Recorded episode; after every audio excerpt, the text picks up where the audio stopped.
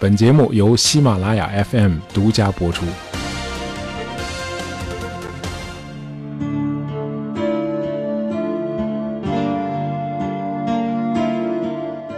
失去对生活的掌控感是一种很不舒服的感觉啊！每天上班做自己不愿做的事儿，呃，得不到上司的重视啊，整天被家庭推搡，思想观念被群体绑架啊，等等等等。呃，尽管如此，我们在生活中或多或少还是能找到一些可控的因素，做一些自己能力允许的事情，哎，给自己带来些许的幸福感。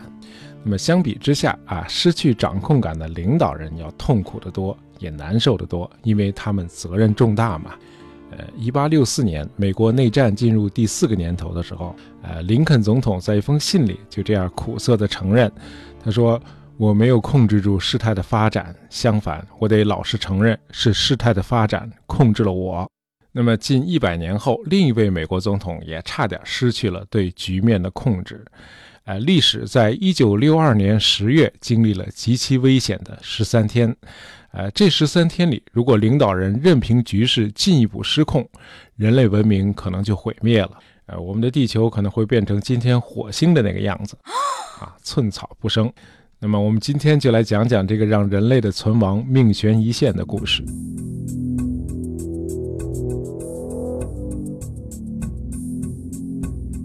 呃，如果你从两万一千多米的高空往下看，你看到的一切都是宁静的、和谐的。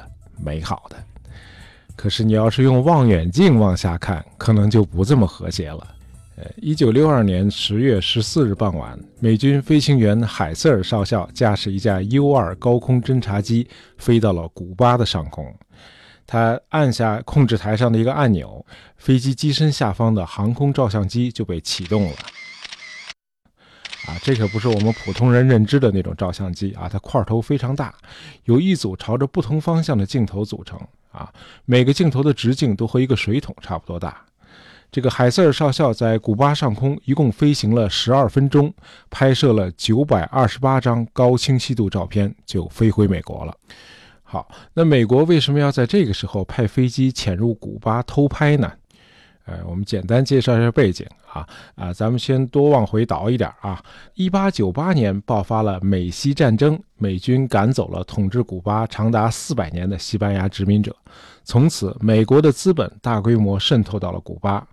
到一九零二年古巴独立，美国资本已经控制了古巴蔗糖生产的百分之七十五，而蔗糖是这个国家的经济命脉。啊，有人甚至说，当时的古巴就是美国的第五十一个州啊，甚至很多美国的精英都住在那里啊，比如著名作家海明威啊，海明威在他六十二年的一生中，有三分之一的时间是住在古巴，他的作品百分之七十是在古巴创作出来的，包括那个《老人与海》。那么到了一九五九年一月一日啊，卡斯特罗发动革命，推翻了古巴政权。一开始，美国是承认卡斯特罗的新政权的啊，认为他们是推翻了古巴独裁统治的革命者。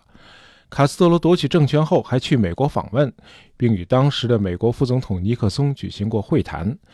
呃，两国关系的转折点是发生在这年的五月啊，古巴政府突然宣布实行种植园和工业部门的国有化。而这个国家的很多产业几十年来都一直掌握在美国投资者的手里，那么强行把美国资产国有化，势必导致两国翻脸。那美国就开始对古巴实行经济制裁，那古巴于是就加强了和苏联的经济和政治联系，啊，这就触动了美国的敏感神经了。美国不能容忍一个离自己国境线只有一百四十公里的地方出现一个苏联的卫星国。于是，在一九六一年一月，美国宣布与古巴断绝外交关系。呃，三个月后，美国中央情报局干了一件特别愚蠢的事情，他们误判卡斯特罗在国内瞎搞，已经弄得天怒人怨了。只要有人振臂一挥，这个国家就会再次爆发起义。于是，中情局训练了一千多名古巴在海外的流亡者，让这帮人于四月十七日这天突然在古巴西南海岸的猪湾登陆。试图推翻卡斯特罗政权，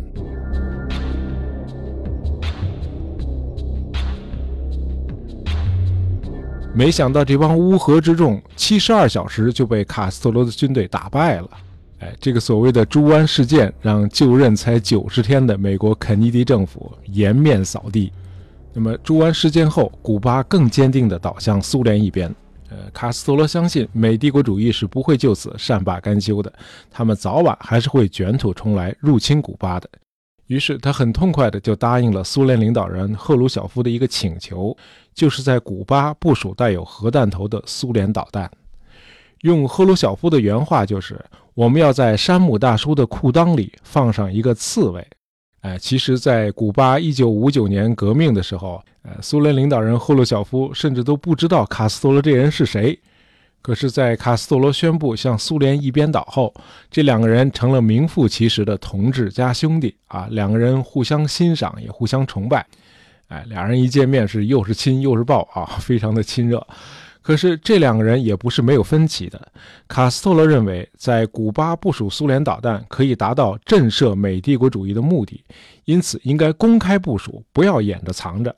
可是赫鲁晓夫不怎么看，他认为因此激怒美国是不明智的。那么导弹还是应该秘密的运到古巴。那这事儿当然得按照苏联老大哥的意思办了啊。于是就秘密部署。呃，进入一九六二年后，美国中情局不断报告说有数千名苏联技术人员在古巴活动。哎，不知道这些人在干什么。据说还看到了运送导弹用的那种长的大型卡车。哎，于是才有了十月十四号海瑟尔少校的那次侦察飞行啊，拍了九百二十八张照片嘛。呃，十月十六日这天早晨，在白宫，呃，肯尼迪总统起床后觉得特别饿啊，想好好的享用一顿早餐，还没走到餐厅呢，这个国家安全顾问邦迪急匆匆的就进来了，递给总统一大摞放大的照片。看了这些照片之后，总统一点胃口都没有了。照片显示，苏联在古巴建立了至少六个导弹发射基地，哎，在那里部署了 SS 四型中程弹道导弹。呃，这种导弹可以携带一百万吨 TNT 当量的热核弹头，相当于广岛原子弹爆炸当量的近七十倍。呃，导弹的射程是近两千公里，从古巴可以打到包括华盛顿在内的所有美国大城市。Oh no！肯尼迪总统意识到了事态的严重性，他立即招来了他的国家安全委员会紧急磋商。那么第二天，美军又派出了六架 U-2 飞机前往古巴拍摄那里的导弹基地。进一步收集证据。呃，十八号，苏联外长格罗米科访问华盛顿，在会见的时候，肯尼迪没有直接提及古巴的导弹。啊，事实上，从十六号到二十二号这五天里，呃，美国政府对外一直保密。啊，公众和苏联方面都不知道美国已经发现了古巴的导弹基地了。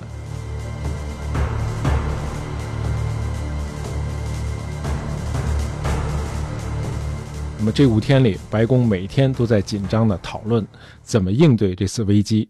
呃，大伙儿一共提出了六个方案啊。方案一是什么都不做啊，美国容忍苏联在境外部署导弹已经不是什么新鲜事儿了。方案二，通过外交施压迫使苏联把导弹撤走。方案三，劝说古巴领导人卡斯特罗和苏联分手，否则就进攻古巴。方案四：全面入侵古巴，推翻卡斯特罗政权。方案五：动用美国空军对古巴岛上已知的导弹发射场进行空中打击。方案六：封锁古巴港口，阻止更多的导弹设备运到古巴。那么，在这六个方案中，军方当然是全力支持对古巴动武了。啊，他们认为应该在苏联导弹部署完成之前就动用美国空军摧毁他们。那肯尼迪总统于是就问：啊，这个空袭有没有把握把所有的苏联导弹全部摧毁？将军们说没把握，那就踏实吧。你没把握，你还怎么空袭啊？哪怕有一颗导弹漏网，人家带着核弹头飞过来，美国一座大城市就没了，得死几十万人。那这样的损失，任何一届美国政府都是绝对不能接受的。于是，总统就倾向于第六个选项，啊，就是对古巴进行海上封锁。呃，总统的弟弟司法部长罗伯特·肯尼迪指示下属寻找封锁古巴港口的法律依据，哎，得出师有名嘛。那么第二天，也就是十九号，这个军方还是不依不饶，坚持应该对古巴采取军事行动，尤其是空军参谋长李梅将军，啊，了解二战史的朋友肯定都知道这位李梅将军啊，他指挥美国陆军航空队用燃烧弹烧毁了九十六座日本城市。有个说法说是这个李梅给日本造成的损失比原子弹还要大。呃，这位将军也是美国历史上罕见的四朝老臣啊。罗斯福总统任期内，李梅就已经是陆军航空队的将军了。那后来他还经历了杜鲁门总统、艾森豪威尔，现在是肯尼迪总统。哎，因此说这个李梅功高盖主都算是轻的啊，他根本就瞧不起肯尼迪总统。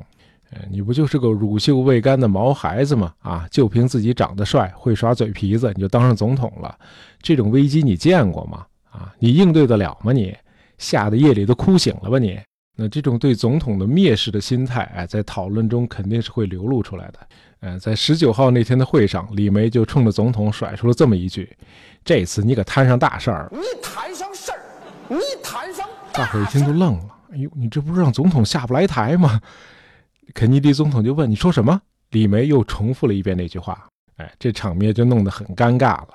呃，还好这个肯尼迪总统反应比较快啊，他立刻回敬说：“你也摊上大事儿了啊！咱们是一根绳子上的蚂蚱，算是给自己解了围。”那么最终，肯尼迪还是没有屈从于军方的压力，决定还是对古巴实行海上封锁啊，这算是一条中间道路吧，比军事打击和缓，同时呢又比外交交涉强硬。呃，在二十二号对全国的电视讲话里，肯尼迪总统把这个事儿整个抖了出来了。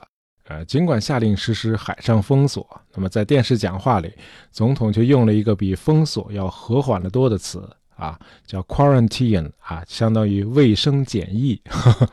哎，这个意思就是美国军方有权在封锁线内上苏联的货船检查。呃，这个电视讲话虽然主要是说给苏联人听的，但是美国的老百姓可炸了窝了啊！这个超市里的食品和饮用水被抢购一空。啊，据一位叫 Robert Johnson 的美国人回忆啊，他当时是一名四年级的小学生。呃，他说那天老师举着一个收音机就冲进来了，说：“孩子们，我们的总统和苏联人之间有了些误会。总之，苏联人正在往古巴运核弹，啊，他们是用这些核弹来打我们的。”那学生们有的当场就吓哭了，哎，有的开始呕吐不止。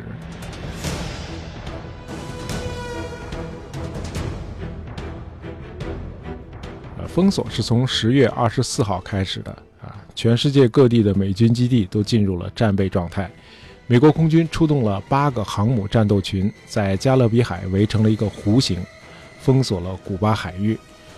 这个时候，一支由十八艘运输船组成的苏联船队正在向古巴驶来，还有苏联的潜艇护航。那么，二十四号上午，苏联船队在美国设立的封锁线外停了下来。这个时候，全世界的目光都聚集在这些苏联的货船上。他们下一步会怎么做呢？啊，令人意外的是，多数的货船开始掉头返航了。这让世界各国暂时松了一口气啊。那么，二十五号是一场外交对决。呃，在联合国安理会上，美国大使斯蒂文森和苏联大使佐林有过一次激烈的唇枪舌战。啊，这个网上有视频，大家可以去看一下。呃，这个苏联大使质问美方有没有证据证明苏联在古巴部署了中程弹道导弹。美国大使回敬说：“我就问你一个简单的问题，你是不是否认苏联在古巴部署了导弹？请回答是或者不是。”苏联大使说：“这又不是在法庭上，我没有必要用是或者不是回答你的问题。”于是，美国大使就让人搭起了一个架子，在上面展示了美国侦察机拍摄的一张张照片。那么，到了二十六号，古巴导弹危机进入到了第十二天。啊，美苏双方的领导人的精神都快崩溃了！这时候，一旦双方的军队擦枪走火，一场全球核战争就将爆发。这个导火索是绝对不能让它点燃的。呃，这天，肯尼迪收到了苏联领导人赫鲁晓夫发来的一封私信。呃，这封信里说，如果美国发誓不入侵古巴，苏联将从古巴撤出所有的导弹。那么第二天一早，苏联又广播了给美国的第二封信，提出如果美方撤出他们之前部署在土耳其的导弹，苏联就撤出部署在古巴的导弹。啊，显然是觉得第一封信要价太低了。其实这个时候，美国总统肯尼迪的心里也快支撑不住了。啊，他甚至派自己的弟弟罗伯特·肯尼迪去见苏联驻美大使。罗伯特带着哭腔对苏联大使说：“总统的心里快崩溃了，军方要求对古巴动武，总统一直拦着，快拦不住了。”啊，就这样，世界进入了1962年10月27日，啊，这是人类距离核毁灭最近的一天，因为出现了一连串非常吓人的不测事件。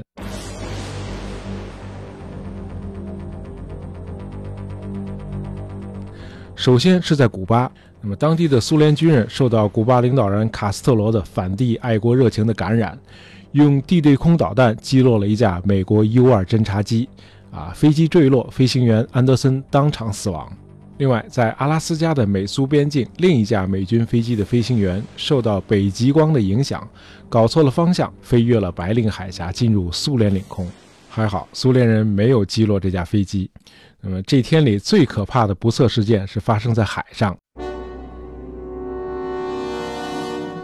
啊，携带核武器的苏联潜艇 B 五九号在古巴海域潜航时被美军发现，美国驱逐舰投放演习用的深水炸弹，逼迫这艘潜艇浮到水面上来。啊，这种深水炸弹虽然不会给潜艇造成任何物理伤害，但是它爆炸产生的气浪却能把潜艇掀得左右摇晃。呃，潜艇里的苏军官兵有理由相信啊，第三次世界大战已经爆发了，于是决定朝美军航母兰多夫号发射带有核弹头的鱼雷。呃，按照苏军规定，如果艇上三名指挥官一致同意，就可以发射核鱼雷。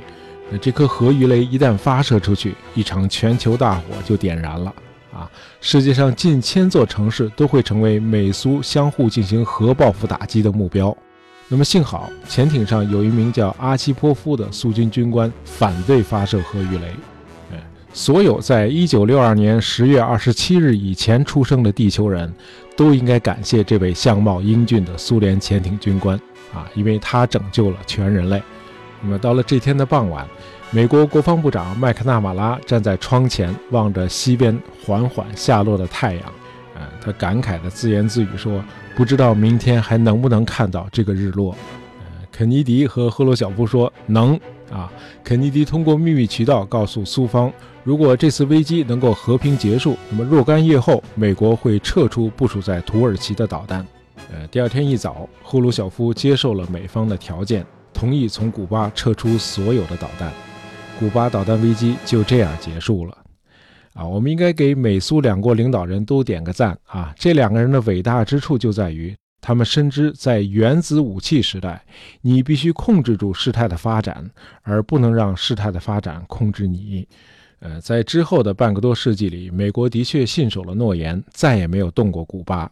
啊，美古两国后来的状态，让人想起了老子在《道德经》里那句：“邻国相望，鸡犬之声相闻，明至老死不相往来。”好，今天的节目就到这儿啊！本期节目是由我们的听友 G U W E N W P 和浅英点播的啊，希望你们喜欢。喜欢大爱杂货铺的朋友，别忘了订阅我们的专辑。当然，也希望你能够在朋友圈里推荐一下我们的节目。感谢大家收听，咱们下期再见。